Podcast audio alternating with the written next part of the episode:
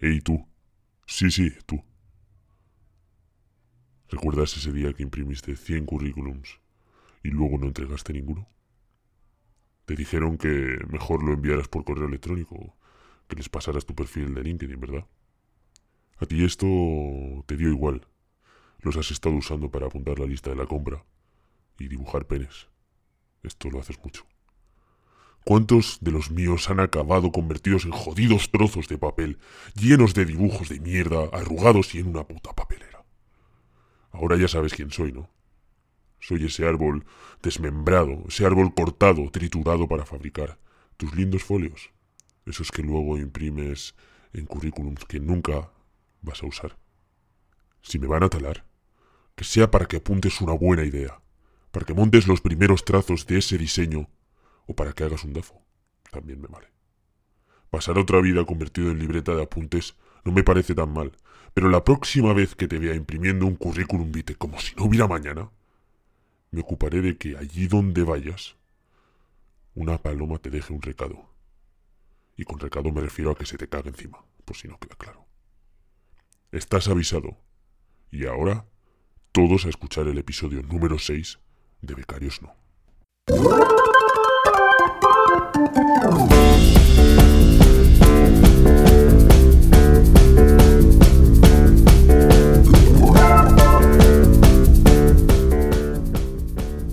Bienvenido al episodio número 6 de Becarios No, ya sabes, el podcast en el que en realidad amamos a los becarios, especialmente a los que siempre están buscando nuevo curro.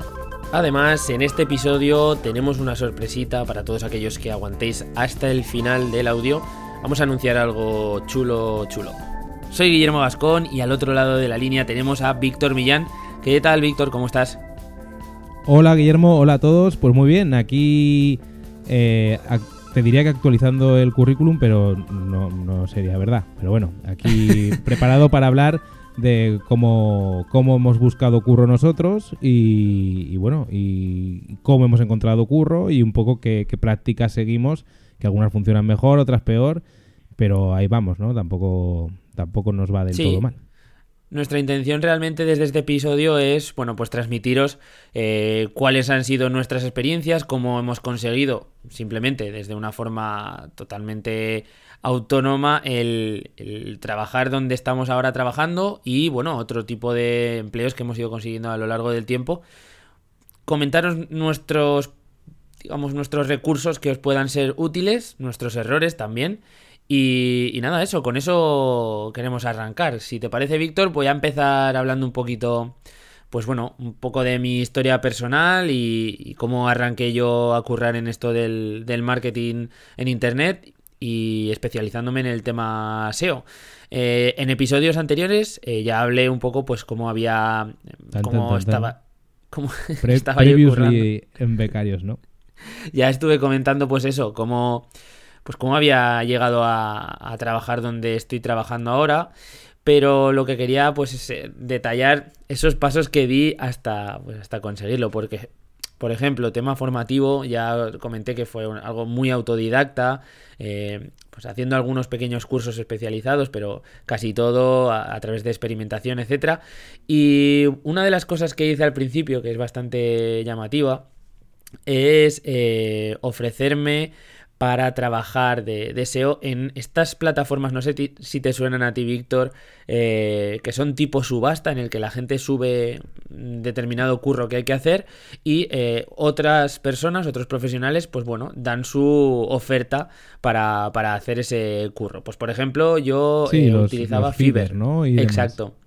Sí, Fiverr igual es la más famosa por el hecho de que tiene unos precios como tirados, ¿no? Que creo que era un Fiverr de estos eran 5 dólares o algo así, ¿no? Eh, yo empecé ahí creando microservicios, pues tenía un microservicio que era un, análisis rápido SEO de, de, tu homepage o de tu página de producto, o de tu página de categoría. Bueno, pues hacía ahí mi kit de productos, al final no dejaban de ser productos que para mí eran eh, pues muy rápidos de, ejecutar y a partir de ahí empecé a pillar eh, experiencia. No tuve muchísimas ventas, no voy a engañar a nadie diciendo que eh, vas a Fiverr y que de repente estás haciendo 300 auditorías al día, porque no es así. pero sí que sacas unas cuantas y, te das cuenta pues de errores típicos, eh, pues fallos que tiene la gente cuando monta sus proyectos y tú te vas curtiendo también, vas empezando a agregar esos proyectos a tu mochila. Después, pues como ya os conté, eh, lancé el, podcast de Hola SEO, un podcast especializado en temas eh, de posicionamiento orgánico. Y esto lo que te provoca es que te posiciones como un referente, ¿no? Cuando no hay mucha gente expuesta en este sector, eh, pues bueno, la gente te ve como, como alguien que sabe algo sobre este tema y, te contactan, quieras que no, te contactan, te llevan proyectos, eh, al principio colaboras muchas veces pues de forma gratuita o por lo menos para, para poder demostrar que, conoces el campo y sabes qué es lo que habría que hacer. Eh, se hace mucho lo típico de ofrecer un servicio ancho gratuito, pues tipo, pues hago una auditoría gratuita de tus principales páginas y vemos los errores y para repararlos, pues ahí ya te meto el, el estacazo, ¿no? Por así decirlo. Y bueno, eso fue... Qué año empezaste, ¿En qué año empezaste, Guille, con el podcast? En 2015. En 2015, ya arranqué con los primeros episodios. Y... Claro, hace ya, claro, eh, cuatro años y cuando el tema del podcast pues eh, no tenía lo que es ahora, vamos. claro, es que esto ha crecido muchísimo, esto ha crecido muchísimo y ahora, bueno, ahora vivimos en una burbuja importante. Pero sí que es cierto que gracias a esto empezaron a entrarme los clientes grandes. Y al principio es lo que te comentaba, bueno, lo que os comentaba a todos, que hay que ofrecer esa serie de servicios o, servicios parciales gratuitos, ¿no? Como gancho, pero luego ya te das cuenta que no hace falta, ¿no? Cuando ya tienes ese, bueno, pues ese, renombre entre comillas o, ya tienes esa afluencia de clientes un poco más grande, pues tú ya te puedes eh, plantar con ciertas barreras y decir, mira, pues una auditoría cuesta esto, eh, si quieres luego la ejecución o la planificación de los trabajos costará tanto al mes, o si lo quieres hacer, como eso ya dependerá de, cómo os queráis gestionar vosotros, ¿no? Pero eh, que al principio, pues eso, tiras mucho de ofrecer ganchos gratuitos y después, pues cobrar todo, cada minuto de tu, de tu curro, ¿no? Luego, para entrar en la agencia, esto fue bastante gracioso porque yo en ningún momento tenía, tenía pensado eh, que iba a encontrar un, curro de este tipo en Zaragoza, porque somos de, aquí de Zaragoza y aunque parezca que Zaragoza es una ciudad mediana y que tiene, pues, eh, bueno, de todo tipo de, trabajos y, que, bueno, a nivel tecnológico estaría bastante, bastante desarrollada, eh, pues lo cierto es que no hay tanta oferta. Y bueno, en mi mente siempre estaba lo típico de, bueno, pues igual si sale algo chulo en Barcelona, Madrid, no me, no me importaría moverme, incluso Valencia también hay bastante. Y bueno, pues eh, lo que me sorprendió es que pues lo típico que tú configuras las alertas en InfoJobs, ¿sabes, Víctor? Salían un montón. Sí, y de repente siempre te sale mucha paja, ta, ta, ta, ta, ahora hablaremos de, la paja que hay dentro de estos portales.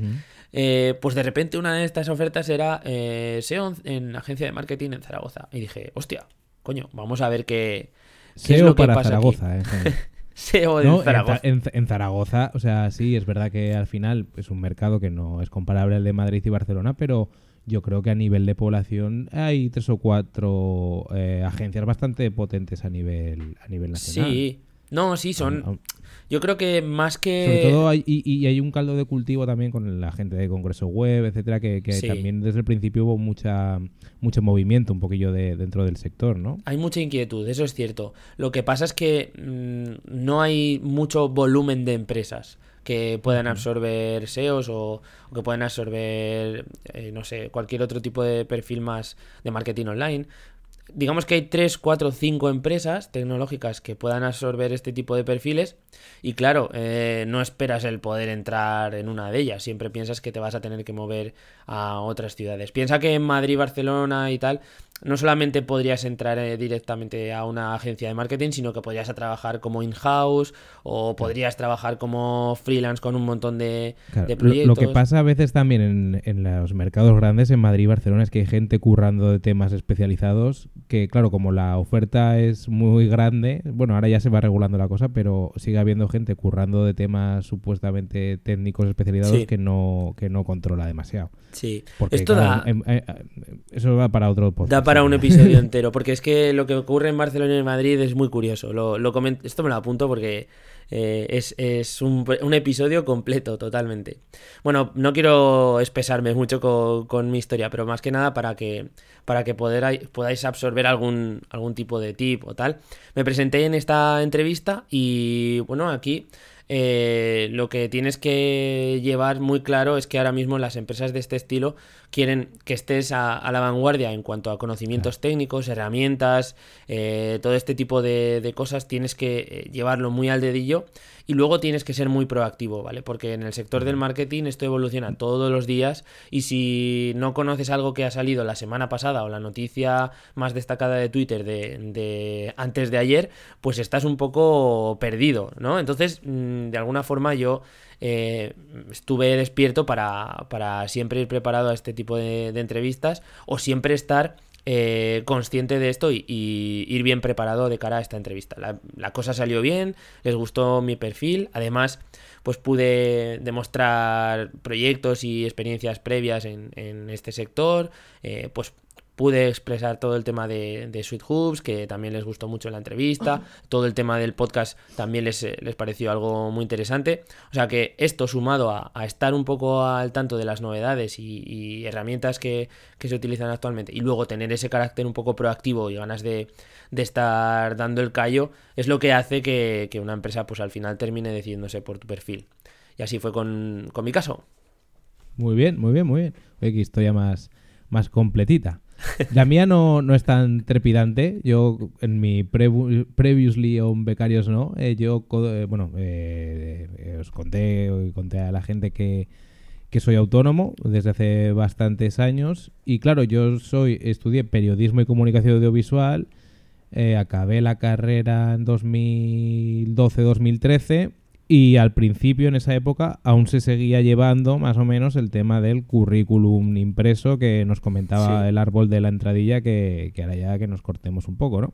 Entonces yo sí que repartí currículums por Zaragoza por los medios que había, que claro, es lo mismo, hay muy pocos medios, digamos, con capacidad de contratación, hay algunas, hay, hay varias radios, hay dos periódicos, hay ahora hay webs más o menos independientes pero el mercado no deja de ser muy pequeño, ¿no? Pero yo en principio quería buscar algo en Zaragoza por, porque volvía de haber estado por Madrid y por Chile y quería quedarme, intentar buscar algo allí.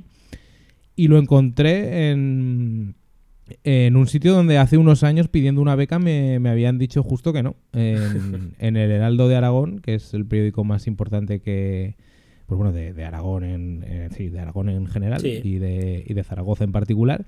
Y ahí estuve un tiempo. Eh, Ahí me ofrecieron después de una beca pues entrar como con un contrato, pero prefería hacerme autónomo porque pues porque los contratos en esa época no estaban, bueno, y no sé cómo seguirán ahora, no siguen muy bien pagados en general y vi que haciéndome autónomo pues igual podía buscar algunas cosillas y a partir de eso pues bueno, eh, eh, fui encontrando otras opciones para complementar un poco la cesta ¿no? de, de ingresos de autónomo, aparte de escribiendo en este periódico eh, reportajes y tal, pues haciendo cosas pues contigo, por ejemplo, cuando empezamos con el tema de las webs, también a raíz de que a ti te salió todo el tema del SEO, es decir, tirando un poco de asociarme con, pues, con amigos, con conocidos, etcétera, ¿no? Montamos el, el proyecto de Sweet Hoops, que también eh, nos dio eh, mucho movimiento porque era algo muy vistoso cuando la gente lo cuando enviabas pues un correo pidiendo trabajar en algún lado y decías que habías montado una web que tenía un aspecto profesional y que, y que realmente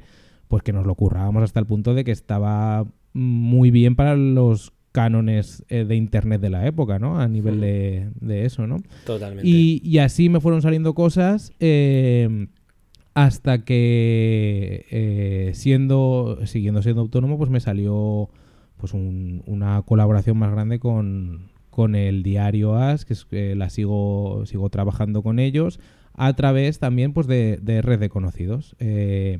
Y hay reconocidos que es que esto es muy esto es importante, gente que mm, con la que has trabajado, tampoco tienen por qué ser jefazos, pero que cuando surgen, digamos, eh, nuevos proyectos, pues en el periodismo por lo menos, y, yo creo que en el marketing, en las agencias, sobre todo de tamaño medio y pequeño también, cuando hay alguna, necesitas algo, eh, recurres a, a, la gente que tienes en tu entorno y decir, oye, eh, conocemos a alguien que sepa hacer esto, que se le pueda dar bien esto, tal, ¿no? Esto es muy importante, ¿no?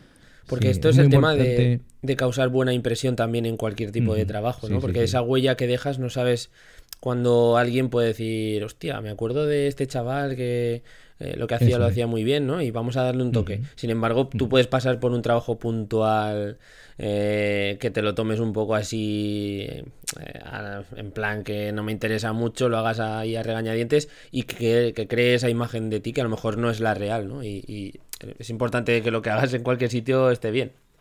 Claro, claro, claro. Y es también es tan bueno, no es tan importante porque realmente una cosa da- pero es importante eh, tener eh, dejar buena impresión y, y tener mantener una red de, de- es que no son contactos, son amigos, son colegas, ¿no? De curro sí. y amigos y demás. Eh, y también es importante tú mantener eh, la red por el otro lado. Es decir, que cuando a ti te pregunten, oye, necesitamos a alguien para aquí, Claro. eh, tener en mente rápido cuatro o cinco personas porque también al final es un tema de todo se, es, mm, se va retroalimentando, ¿no? Claro. Y si tú también dentro de una organización traes personas que son válidas, pues también es, es otro punto más, más para ti, ¿no? O- o- y sobre todo porque puedes traer gente con la que puedes currar muy a gusto. Sí. Y luego, eh, siguiendo con esto, pues bueno, he ido encontrando más colaboraciones y más, eh, aparte de algunos proyectos más ligados al marketing online ya y, y demás, eh, trabajando en medios, escribiendo para medios y colaborando, pues ya, digamos, como tenía cierta eh, solvencia de no tener urgencia, pues yendo directamente a los medios donde yo veía que por temática o por interés me, podría gustar participar y escribiéndoles a ellos. Y claro, cuando ya tienes un poquito, digamos, de recorrido, pues ya es más fácil que al menos te contesten, ¿no? Y que, y que veas un poco. Y así me he ido moviendo un poco hasta ahora. Y eso he hecho, pasar desde el eh, currículum en papel a LinkedIn, que sí que lo mantengo como una red. No soy muy activo porque a mí en realidad soy muy perezoso para el tema de redes sociales.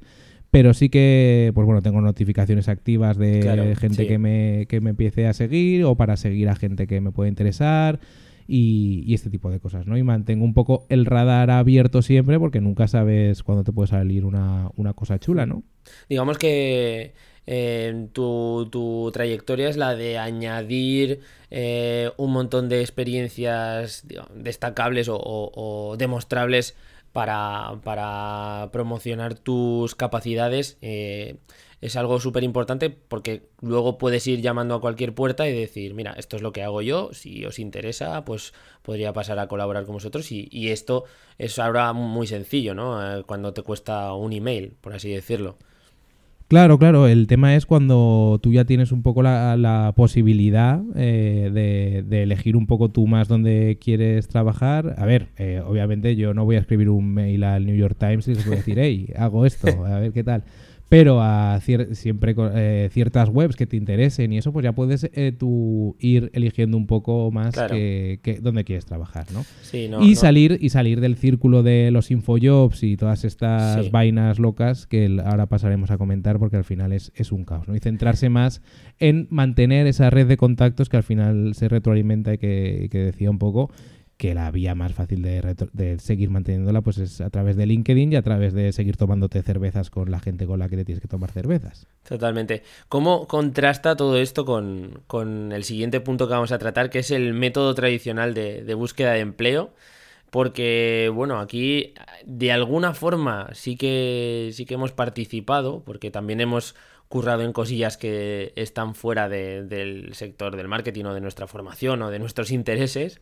Yo he estado currando bastante tiempo en, en el sector de la logística. eh, también curré cuando tenía 18 años en tema de, de reponedor en un supermercado. O sea que. bueno, yo aquí- también, yo también. Y, y en una en una empresa, o sea, en una labor que siempre la tendré marcada, que es era embotellando cerveza. Que- Coño, es- eso mola mucho. Yo estaba en, en reposición de cerveza, también muy relacionado. Igual tú También, embotellabas y yo reponía. ¿Sabes? Yo no sé, yo no- en algún momento eh, tenemos que valorar si este, este episodio pasa a ser solamente de cerveza. ¿no? Y de hablar de trabajo. No sé, porque si ahora me entran. ¿Sabes lo típico que hablas de cerveza y dices, me tomaría una cerveza? Me tomaría joder"? una cerveza. Vale, pues vamos a esperar. Eh, sí, bueno, lo que, lo que queríamos comentar en los métodos tradicionales, aquí el primer método sería el de los contactos o, o el dedazo de toda la vida, el enchufismo de, de toda la vida. Eh, vivir desesperado por tener algún familiar que tenga un puesto para, para ti, aunque no sepas hacer nada en la vida y diga, venga chaval, aquí vente aquí, seguro que eh, conseguimos algo para ti. Eh, esto creo que cada vez hay, hay menos huecos y gracias a Dios, porque esto es Sí. eh, bueno, un poco algo arcaico y, y que poco a poco estamos terminando con eso. Además que esto generaba unos conflictos dentro de las empresas brutales, porque Y una fíjate, inutilidad práctica, Claro, claro, sí. que ha metido a este, que no sabe hacer nada, que fíjate tal, y encima, bueno, eh, si tú eras esta persona que había conseguido el puesto eh, gracias a un familiar o gracias a, bueno, a lo que fuera, y incluso siendo válido, vas a cargar con una cruz Sí. también bastante grande porque, bueno, pues porque te han puesto a dedo. O sea que esto está decayendo bastante. Yo- Después, yo, creo, dime. Guillermo, que el, que el dedazo sí que se ha acabado porque ya la gente tiene más pudor y porque al final, si no, las empresas no funcionarían bien.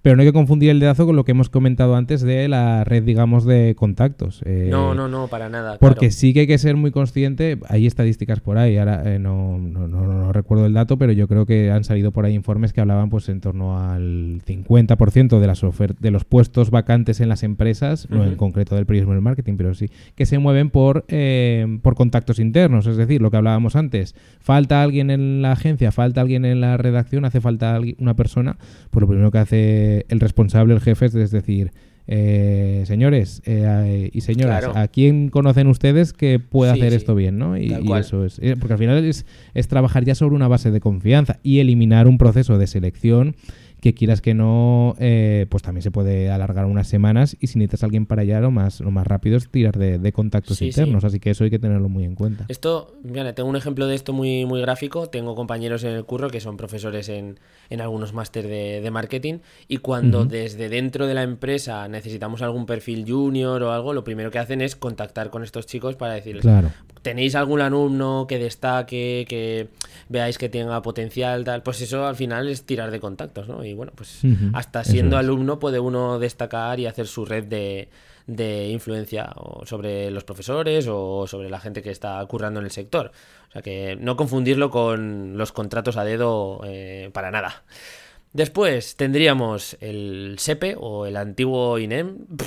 que- O sea, las, las, ir a la oficina del paro y decir, Sí. hola, Hola. soy periodista o, o- o soy eh, programador o soy diseñador y que, y que, la- y que el, el funcionario de turno te diga, venga chaval, pues, Venga. pues bueno. Sí, te mirará así por encima de las gafas y dirá, eh, perdona. Sí. sí, va a ser un poco que pasamos al siguiente, ¿no? Sí, sí. Después tendríamos las opciones de las famosas oposiciones, el trabajo estable para toda la vida, salvo porque tienes que invertir al menos unos 10 años, estudiar y presentarte a todas las fases y además, pues bueno, que, que sepas que durante todo este tiempo vas a tener que estar viviendo con tus padres. Si todo esto te parece bien, pues oye, las oposiciones es, un- es una opción también.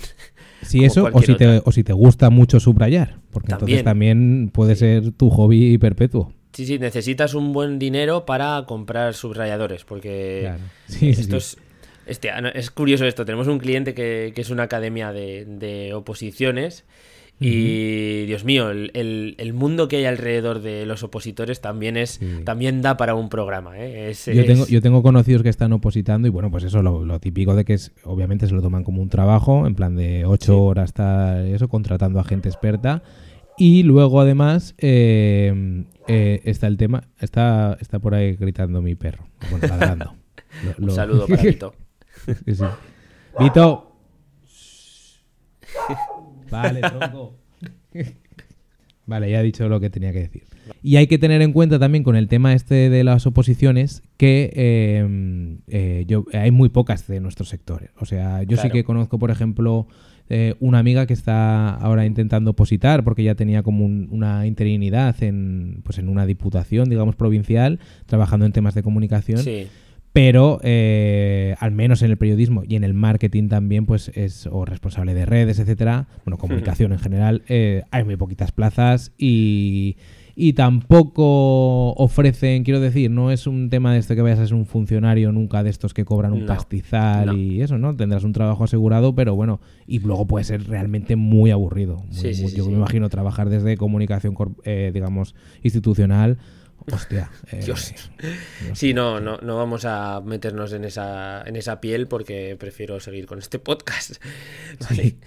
Bueno, la siguiente opción se- sería eh, las plataformas online que ya dejan de ser innovadoras para ser, digamos, algo arcaicas, como pueden ser Infojobs o el resto de portales que, que tenemos, pero bueno, el de referencia puede ser Infojobs, que se ha convertido ya en una trituradora de empleos, pseudoempleos, cursos, pseudocursos, que te vende todo mezclado, porque hay veces que te llegan avisos de no sabes si te están dando ofertas, si te están dando cursos, si es publicidad. Bueno, ya esto está siendo un poquito eh, complicado para separar lo que es la paja del grano, ¿no? Porque seguro que hay ofertas buenas, seguro que hay gente que de buena fe pone ahí su oferta en condiciones, pero no es fácil encontrarla. Sí, lo- el problema es que, digamos, eh, el, el contenido se, eh, o el contenedor se está comiendo al contenido, ¿no? Porque, puede, Sí. como dices, puede haber ofertas buenas, pero es un mar tan grande que dar con ellas es muy complicado y, y que luego, pues yo creo que también ha- han caído muy en desuso porque para sobre todo para nuestro sector, ¿no? Y para cosas un poco más especializadas, porque al final no deja de ser un mare magnum de trabajos pues más bien pues eh, precarios o que no exigen formación o, o de este tipo. Y, y también mucha gente aprovecha estas ofertas para colar pues ofertas que, que, pues que no, no son razonables, ¿no? Ofertas Mm. mal pagadas, etcétera, etcétera. Entonces, Aquí dejamos lo mejor es huir de ahí, sí. dejamos, Víctor, un, un espacio para hacer una recopilación de, de ofertas graciosas, porque podemos encontrar auténticas barbaridades de, de- de- de puestos que solicitan prácticamente conocer eh, todas las letras de- del diccionario. Y en el sector del marketing, pues hemos visto auténticas aberraciones con lo que hablamos en episodios anteriores de perfil 360 y todo este tipo de cosas, ¿no? Aquí es uno de los, eh, de, de- de los espacios donde más se ven este tipo de ofertas y por eso decía que a veces que da la sensación de que a lo mejor una oferta buena puede pasar desapercibida y sí que las hay, ¿eh? Porque yo sí que he visto alguna que, que- bueno, de hecho la, en la que yo terminé en- entrando a trabajar en la empresa donde estoy, salió a través de, de Infojobs, o sea que alguna hay, de nivel tecnológico pueden estar más o menos bien, pero es muy difícil identificarlas. Yo eso creo es que es, complicado, es complicado. es lo, lo más, eh, digamos, el, el problema más grande que tienen estas plataformas, ¿no? Y luego, por último, en de este método tradicional de búsqueda de empleo, también eh, tenemos las eh, famosas ETTs, que poco a poco van decayendo un poco con, con el tema de la flexibilidad que ya prácticamente cualquier empresario puede tener sobre los trabajadores. Y que bueno, a nivel de sector, mm, pues bueno, tampoco es que tengan muy, mucha oferta, ¿no? De cara al sector tecnológico o periodístico, etcétera. Es una versión, quiero decir, es, es un paralelismo de lo que hemos dicho un poco de, de las plataformas tipo Infojobs. Puede salir algo, pero bueno, y sobre todo va a ser temporal, así que casi peor Sí. que Infojobs. Yo, yo Sí. pasaría también de esto. Sí, pues pero ahí a- encontré mi trabajo como eh, embotellador de cerveza. Bueno, claro, cual sí, sí, sí. muy- muy Estos trabajos agradecido. iniciales, ¿no? Eh, Claro, yo claro, también lo encontré a través de TT. Gracias a Deco. Gracias. Bueno, Episodio vamos a... patrocinado por, No. por Adeco. Sí, estaría guapo, ¿eh? Sí, sí. Pero no. Pero aquí no patrocina a nadie. Bueno, vamos a hablar entonces de cómo sería una búsqueda de empleo en el siglo XXI. Eh, bueno, esto por poner algún título, ¿no? Sí, que básicamente haber dicho es- en el 22. Sí, pero esto depende cuando, en qué siglo escuches este episodio. Claro, claro. Ya, bueno, sin más. Eh, bueno, la historia es que, que aquí lo que cada uno tenemos que empezar a hacer es currar eh, una. currarnos nuestro propio perfil, tallar nuestro propio perfil para poder exponernos ante las empresas que eh, de alguna forma pueden tener un puesto para nosotros, ¿no? Por ejemplo, cosas fundamentales, el tener un portfolio digital, el tener un proyecto personal que se asocie a tu nombre o a tu marca, el trabajar un perfil social destacado. Estas son algunas de las cosas que quería comentar, Víctor, porque creo que son súper útiles y que prácticamente todos los días eh, encuentro personas con este tipo de proyectos o con este tipo de, de, de- de trabajos asociados a su nombre que digo, hostia, si tuviera que recomendar a alguien para un curro de esto, recomendaría a este tío o a esta chica. Creo que Sí, encaja un poco con lo de la red de contactos que, que tú comentabas antes. Sí, es lo que hemos comentado ya en, en otros episodios, eh, a nivel de cómo a nosotros pues abrir proyectos propios eh, nos, nos, nos dio una visibilidad que no que no habríamos tenido ni trabajando gratis, que también lo hemos tratado, o sea, ni trabajando, digamos, eh, pues como becario en, en, medios grandes o en agencias grandes. Eh, la visibilidad la logramos sobre todo a, a, raíz de proyectos personales, porque al final es tu sello, es donde puedes dar más, eh, mostrar lo que sabes hacer. Luego también te sirven como banco de experimentos para aprender uh -huh. otras muchas cosas. Y bueno, aquí se abre un abanico de posibilidades, ¿no? Está desde quien se atreva o se le dé bien eh, pues un canal de YouTube, eh, un podcast, como, como fue tu caso. Ahora también se están viendo mucho el tema de unas newsletters, gente que trabaja, pues eso, eh, digamos, resumiendo contenido y encontrando eh, contenido de. dando contenido de valor de forma. de forma muy directa, ¿no? Sí. Y, y, trabajando, pues eso, al final, bueno, también está la opción de abrirse una página web propia eh, que sirva como, como, pues eso, como un, como un portafolio digital, ¿no? Y, pero sobre todo, sí que tener algo, ¿no? Tener, tener algo donde, donde podamos referir nuestro, nuestro trabajo, ya sea como un contenedor, como puede ser una web, pero por favor, si, si os dedicáis a republicar allí cosas que habéis publicado en otros lados, hacerlo con cuidado, porque a la, eh, en las webs para que las que se trabaja poner solo dos párrafos y enlazarlo o ponerlo claro. en, no follow, en no index directamente. Y, pero sí, hacer algo, ¿no? Hacer, en definitiva, uh -huh. currarse un poco, invertir un poco en, en, tu, propio, tu propio proyecto, tu propio currículum vivo, ¿no? Yo diría. Tal cual. Yo creo que es, es el primer paso. Eh, tener algo tuyo que puedas, eh, digamos, que te, que te dé aval, ¿no? Para, para poder trabajar en, en, lo que tú quieres. Un ejemplo que, he apuntado aquí es el tema de crearte un perfil social destacado. Yo, esto lo comentábamos antes de, de empezar a grabar. Yo sigo un montón de gente en Twitter que son programadores y que comparten, pues, scripts, eh, comparten no sé, plugins para WordPress, comparten este tipo de cosas de forma totalmente gratuita y, hostia, si tú te descargas un, una programación de este estilo, la pruebas, funciona, te gusta, coño, pues yo sé que este tío hace este tipo de cosas y las haces bien, las hace bien. Si eh, en algún momento dado puedo necesitar un tema de programación de este estilo, es que le voy a llamar, porque es un tío que, o una chica que me ha dado algo gratis y que además funciona, ¿no? Pues el trabajar en este sentido, eh, hostia, creándote una reputación dentro de una red social. También muchísima gente trabaja su reputación dentro de, de LinkedIn, ¿no? Que, que, sería el siguiente punto que teníamos sí. eh, a tratar. Eh, cómo gestionar tu perfil dentro de una red social de trabajo, como no deja de ser otra cosa, claro. eh, LinkedIn, que también lo podemos tratar como un portal de empleo. Hay ofertas y hay cazatalentos sí. y hay de todo, ¿no? Esto es una selva también nueva. Sí, eh, se trata un poco de, de, ser proactivo a la hora de mostrar tu trabajo, que a mí eso es algo que por lo menos siempre se me ha dado muy mal por un tema de priorizar tiempo quizá, ¿no? Dedicar más, uh -huh. más tiempo a, pues a currar en sí que, que a, a, estar sí. activo en Twitter en, o en redes sociales, en LinkedIn y tal. Esto pasa mucho. Pero es verdad que, por ejemplo, eh, hay redes como Twitter o Instagram que pueden ir muy bien para gente que sea diseñadora o gente que haga trabajos en vídeo eh, programadores también que lo hemos dicho.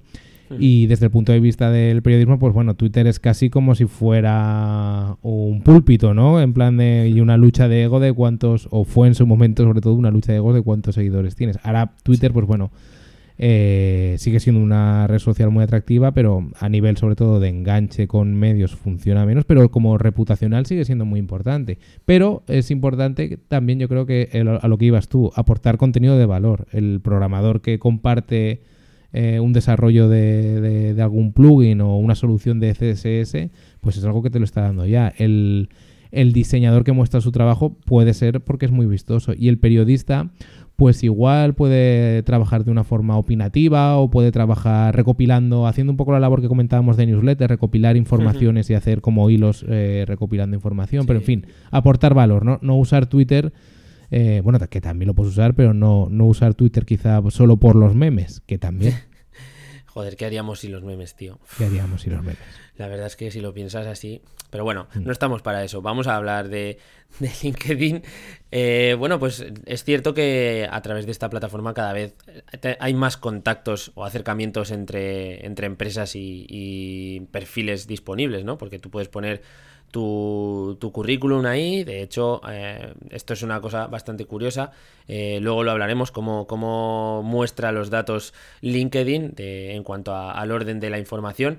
Y, jolín, que es cierto que se generan grupos de debate, que se pueden compartir informaciones que generan mucho debate, porque esto es una cosa bastante curiosa. No sé si te pasa a ti en, LinkedIn. Yo soy usuario bastante eh, poco frecuente de esta red social, pero quizá nunca he tenido la necesidad de estar muy metido dentro de ella, ¿no? Pero sí que cada vez que entro encuentro que eh, hay mucho debate y se abre un hilo y hay muchas respuestas, mucha interacción, cosa que en otras redes me cuesta ver más, porque no sé, no, como que no es la gente que te sigue o con la que tienes contactos no siempre son tan especialistas o están especializados en los mismos temas.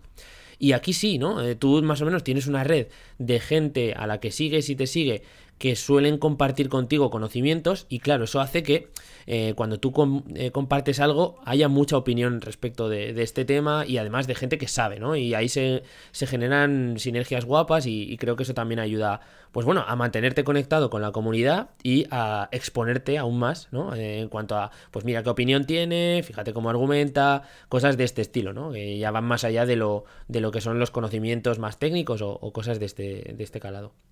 Sí, sí que se presta mucho a la conversación, sobre todo, pues eso, con gente que directamente está en tu mismo sector, tiene tus mismas inquietudes, y eso es algo muy rico al final.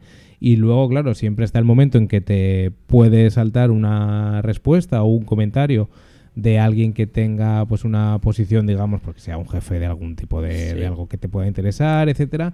Y bueno, pues ahí está esa, esa opción. Al final es como si fuera una especie de mini evento de curro o como un evento de curro donde estás con, conociendo gente en una especie es, es networking puro y duro, pero llevado a, a una red social. Entonces hay que estar un poco eh, puesto, aunque eh, aunque a veces pues también da un poco de pereza de que dices, joder, Sí. he publicado esto, venga, ya, ya he publicado esto, me ha contestado alguien, mierda, tengo que responderle. Sí, sí. O sea, no, no por el tema porque sea una mierda responder, sino por, por, por- porque te puede quitar o- tiempo. o invertir el Eso, tiempo, claro. Eso Sí, es, esto claro. Entonces, pasa es- muchísimo. al final es, es, un, es un trabajo más y nos lo Sí. queremos. Algo que se ha dicho siempre mucho es que buscar trabajo es un trabajo en sí mismo, que Sí, es sí. una gran excusa para Muy la gente que no encuentra además. trabajo, ¿no? Pero, pero bueno, pero no deja de ser también un poco verdad. Sí, vamos con otra de las técnicas. Esta es un- una experiencia que, vi en la empresa donde curro ahora. Eh, el tema growth hacking, ya sabes que esto ha estado muy de moda estos últimos años, que son, bueno, estas técnicas para, para conseguir objetivos de forma más o menos rápida. Eh, pues bueno, una técnica growth hacker es la que utilizó un ex compañero, ya no ocurra con nosotros, uno de los programadores que teníamos en, en la agencia, que generó un método automatizado de envío masivo de currículums a empresas de- del sector IT. y bueno, pues el desarrollo y la automatización de todo esto era tan curioso que, que cuando tuvo la entrevista con, con mi jefe, pues esto fue un motivo bastante importante de cara a, la contratación. Porque bueno, eh, de hecho, eh, nosotros dentro de la empresa hacemos, antes lo hacíamos más, hacíamos unas especie de formaciones internas entre los trabajadores, ¿no? Y cada uno exponía pues puntos donde podía explicar algo a los compañeros y este compañero nos, este programador que se llama Carlos, no, nos explicó cómo había gestado todo ese proceso, cómo hacía el espineado de, de las empresas para hacer el, el- un matching con los nombres de las empresas, bueno, una, una currada muy guapa y que claro, cuando ves todo ese desarrollo dices, bueno, pues igual me interesa tener una persona que tenga esas capacidades en mi empresa, ¿no? Y, y mira, pues Claro. otro, Sí, otro sí. motivo más. La putada es que para la gente que no sabe programación Claro. y demás lo tiene más complicado, pero, pero desde luego eh, si puedes hacer algo así. Luego, a ver, esto, la versión artesana es prepararte algo currado y modificar eh, según a dónde envías, pero modificándolo guay. Es decir, aprovecha que ya que es artesano y si, si cambia la agencia, el medio a donde envías el currículum, pues cúrrate un poco también el texto que acompaña el currículum que mandes o el, o el texto en el email donde manda- adjuntes tu perfil de LinkedIn. Eh, espinéalo artesanalmente para que puedas mandar el misma plantilla a muchos Sí. sitios, pero con su toquecito eh, cuidadito, ¿no? Sí, sí, sí, sí. Hombre, esto viene un poco al hilo del siguiente punto que tenem- tenemos para comentar, que es el de crear un currículum eh, adaptado a cada una de las empresas a las que te vayas a enfrentar o a las que quieras tener eh, entrevistarte eh, porque evidentemente esto de imprimir un currículum tener 20 o 30 folios impresos y ponerte a repartir con todos o sea a todas las empresas el mismo documento ha dejado de tener cualquier tipo de sentido, ¿no? Porque las cosas que te pueden solicitar dentro de una empresa tecnológica para un puesto determinado pueden ser totalmente diferentes a las que te pueden pedir en otra. Entonces, ir con el mismo documento a todas partes ahora mismo sería un suicidio, por así decirlo, casi seguro, ¿no? Entonces, bueno, esto, eh, Víctor, aquí tú me has colocado unos datos importantes como pues que en cada entrevista o cada puesto tener una entradilla o, digamos una, una, explicación de cuáles han sido tus experiencias previas relacionadas con, el puesto que, vas a trabajar, ¿no?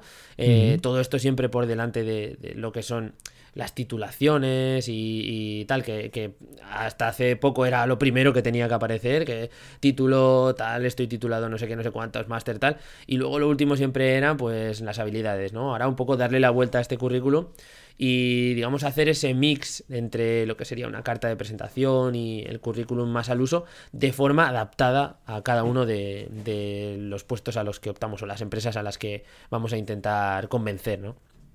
Sí, eso es. O sea, formas y currículums originales hay mil millones. Yo me acuerdo de uno que era eh, un chico que se hizo viral en su momento porque su currículum era un videojuego. Eh, Hostia. que podías ir moviéndote tal.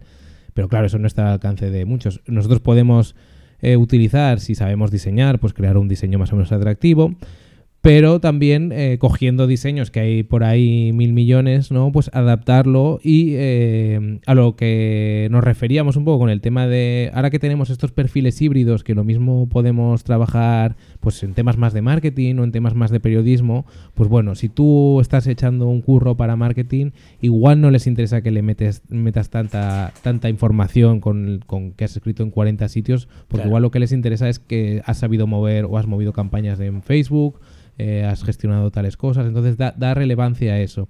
Y luego también otra cosa que, que yo hacía cuando, bueno, y que cuando tenga que volver a mover currículums hacía es añadir al principio unas, unas tres o cuatro líneas eh, contando simplemente quién eres, a qué te dedicas, eh, qué te gusta y qué te apasiona, ¿no? Una presentación, no que sea lo típico de eh, foto, fecha, nacimiento, tal, y luego ya toda la retaíla de, dos sitios donde has trabajado y todos los títulos que tan maravillosos que tienes, sino contar simplemente de, mira, eh, nací en tal sitio en tal año, eh, estudié esto, me encanta esto y la frasecita más morona que te pueda interesar para enganchar la atención de quien sea, ¿no? De la persona de recursos humanos o, de, o, del responsable al que te refieras.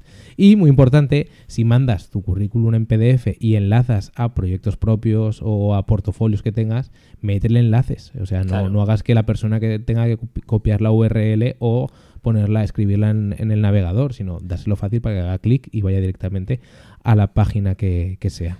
Ahora que es todo digital, mm, sería un sacrilegio no, no meter links eh, en, en, los documentos. O sea, es, es de cajón, ¿no? Y muy importante que pongamos si tenemos el carnet de conducir, que esto es una cosa que ya sabéis que es vital para los que trabajamos en remoto y cosas de este estilo, ¿no? Sí, eso o que, o que tienes bajada la aplicación de patinetes de tu ciudad. ya lo mismo. Otra, otra cosa, Guillermo, que yo creo que también para la gente más dedicada al periodismo, al periodismo escrito eh, y demás, eh, y una cosa que también he hecho es enviar em, eh, un texto ya escrito, un reportaje ya escrito a, un medio eh, como para que lo publicaran. Diles, mira, soy, soy tal persona, he trabajado aquí. Y también muy importante, esto es fundamental yo creo en el sector del periodismo, igual que en el marketing, eh, los típicos correos de spam que llegan a veces de algunas agencias que dicen, he visto tu web y creo que si hicieras esto en la home mejorarías, no sé qué, pues en, en periodismo lo que se puede decir es decir, mira, eh, estoy muy interesado en trabajar con vuestro medio porque me gusta mucho lo que hacéis y te envío ya estas cinco ideas de tema. De, pues podemos hacer un reportaje sobre esto, un reportaje sobre esto. He tocado estos temas en otros, en otros medios en los que he trabajado. Y luego enviar, esto ya es un poco eh, más optativo, digamos, pero si envías ya un texto en PDF que dices, mira, y he escrito esto, y si quieres puede ser tuyo y lo publicas, lo publicas ya después de pagarme, obviamente, y de acordar las condiciones económicas, ¿no? Pero a mí esto me, me ha servido muy bien porque yo escribí en su momento, por ejemplo, un reportaje sobre... Era, creo que se cumplían, no sé si 30 o 40 años del estreno del Planeta de los Simios, o estrenaban la última que sacaron de las modernas del Planeta de los Simios, y yo hice un reportaje, la verdad que bastante curradete, le metí sus horas, hablando con muchos primatólogos expertos, eh, pues bueno, de- desde el punto de vista friki, pero científico, de qué era verdad y qué no, de lo que se veía, y por qué, digamos, eh, bueno, y hablando también un poco de la situación de los simios en la actualidad, de, por- de la, desde el punto de vista de, de la etología, de por qué son tan, tan inteligentes, etcétera.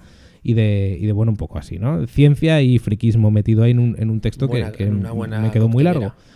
Pues al final lo envié, me ese texto no lo he publicado aún porque cayó en desuso en el primer sitio donde lo iba a publicar porque al final el proyecto cambió de rumbo, eh, no, no iba a ser, no iba, no iba a tener te- eh, temas tan trabajados.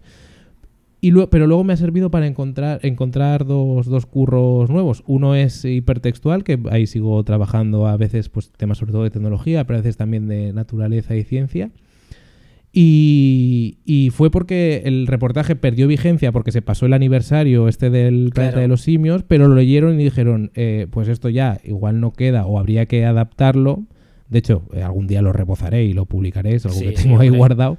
Joder. Pero sí que sirvió para que dijeran, pero nos ha molado y las ideas que has propuesto eh, nos han molado para entrar a entrar a, a colaborar y a currar, ¿no? Entonces es importante mandar algo, ponérselo fácil, decir, mira, yo tengo ya estas cinco ideas de tema y Sí. encima tengo este hecho que si quieres eh, lo puedes publicar mañana, ¿no? Y, y eso, es, eso es algo que yo creo desde el punto de vista periodístico, sobre todo a la hora de buscar colaboraciones, puede ir muy bien. Hombre, es, es muy convincente, ¿no? Además, porque entiendo que a un a medio digital que le vengas con un trabajo ya hecho para que pueda estar en su plataforma Sí. en unas horas o así, y, y, joder, siendo que a lo mejor puedan tener demanda de ese tipo de contenidos, pues es como, wow, me va de mi talla, ¿no? Y, y si luego acuerdas con unas condiciones económicas que te interesan, pues fíjate qué forma más sencilla, trabajosa, evidentemente, pero sencilla de, de exponerte a los sitios donde realmente quieres, quieres currar, ¿no? Y encontrar ese, ese puesto como redactor. Bueno, Víctor, ha llegado un momento bastante importante. Hemos terminado un poco con lo que sería el cuerpo de, de este episodio. Y vamos a hablar eh, de una cosa que vamos a lanzar en el episodio de hoy. Algo importante. Podríamos decir que es la herramienta de, de la semana. O Tenemos ante nosotros. O de la década. La Atentos.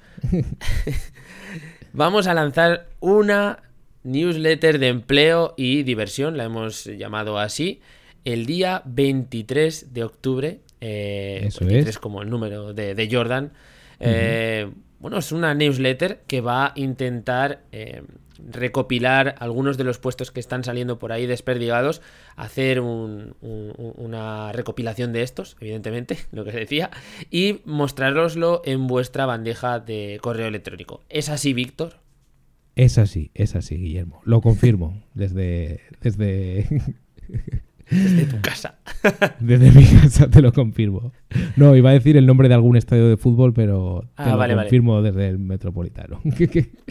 no, eh, sí, eso es, es una newsletter. Lo que queremos hacer es curar un poco todas las ofertas que hay, quitar la morralla, quitar...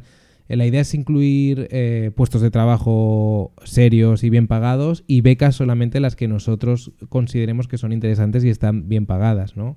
Y curarlas y, y dividirlas por sectores más ligados al marketing y distintas eh, pues, capacidades o habilidades del marketing y también de periodismo dentro de, de las distintas ramas del periodismo, ¿no?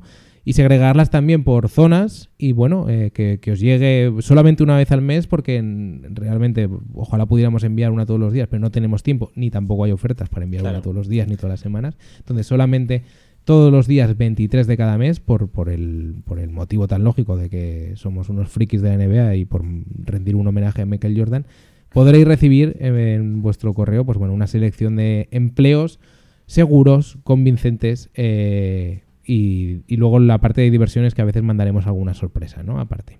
Sí, vamos a intentar que no sea simplemente algo serio, una newsletter de empleo. Eso es. Para eso, pues a lo mejor podríais estar en otras no tan curadas como esta, también No hay que decirlo.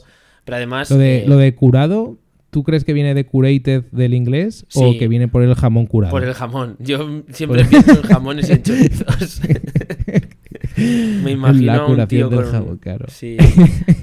Haciendo Que- una newsletter con, con una bata blanca llena de, de chorizo y bueno. Sí.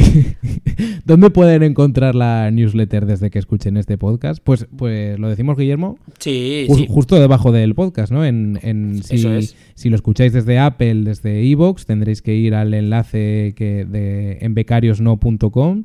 En la entrada donde está el episodio, pues justo debajo encontráis la- el enlace a la newsletter y también de forma más directa, y pondremos la nota en, los programas, en becariosno.com barra empleo. Así de simple Así de fácil. y así de fácil y para toda la familia. No, no lo has dicho, pero es gratis. Es, es gratis, obviamente es gratis, sí, sí, claro. Es gratis. Como gratis es eh, que nos dejéis una valoración en Apple Podcast, que nos dejéis macho. un like y un comentario en iVoox, que estéis suscritos a- al podcast dentro de Spotify. Ya sabéis, con todas estas acciones, pues hacéis que poquito a poco, poquito a poco, lleguemos a más y más becarios y al final podamos montar una nación de becarios con la que derrotar al sistema, ¿no? Que es un poco lo que venimos diciendo que queremos hacer desde el principio. Me he emocionado, tío, con, me he emocionado con lo bien que has hilado el tema de gratis visto, y gratis también, que nos Impresionante. una suscripción. Bueno, si es que al final vamos pillando Claro. tablas. El programa número Claro. 6, tío. ¿Qué quieres? Ya, ya, ya, Yo creo que ya cortamos ya aquí. Vamos a dar un saludo a toda esta gente. eh, un abrazote fuerte. Nos escuchamos en el próximo episodio. Eso es. Chao, chao.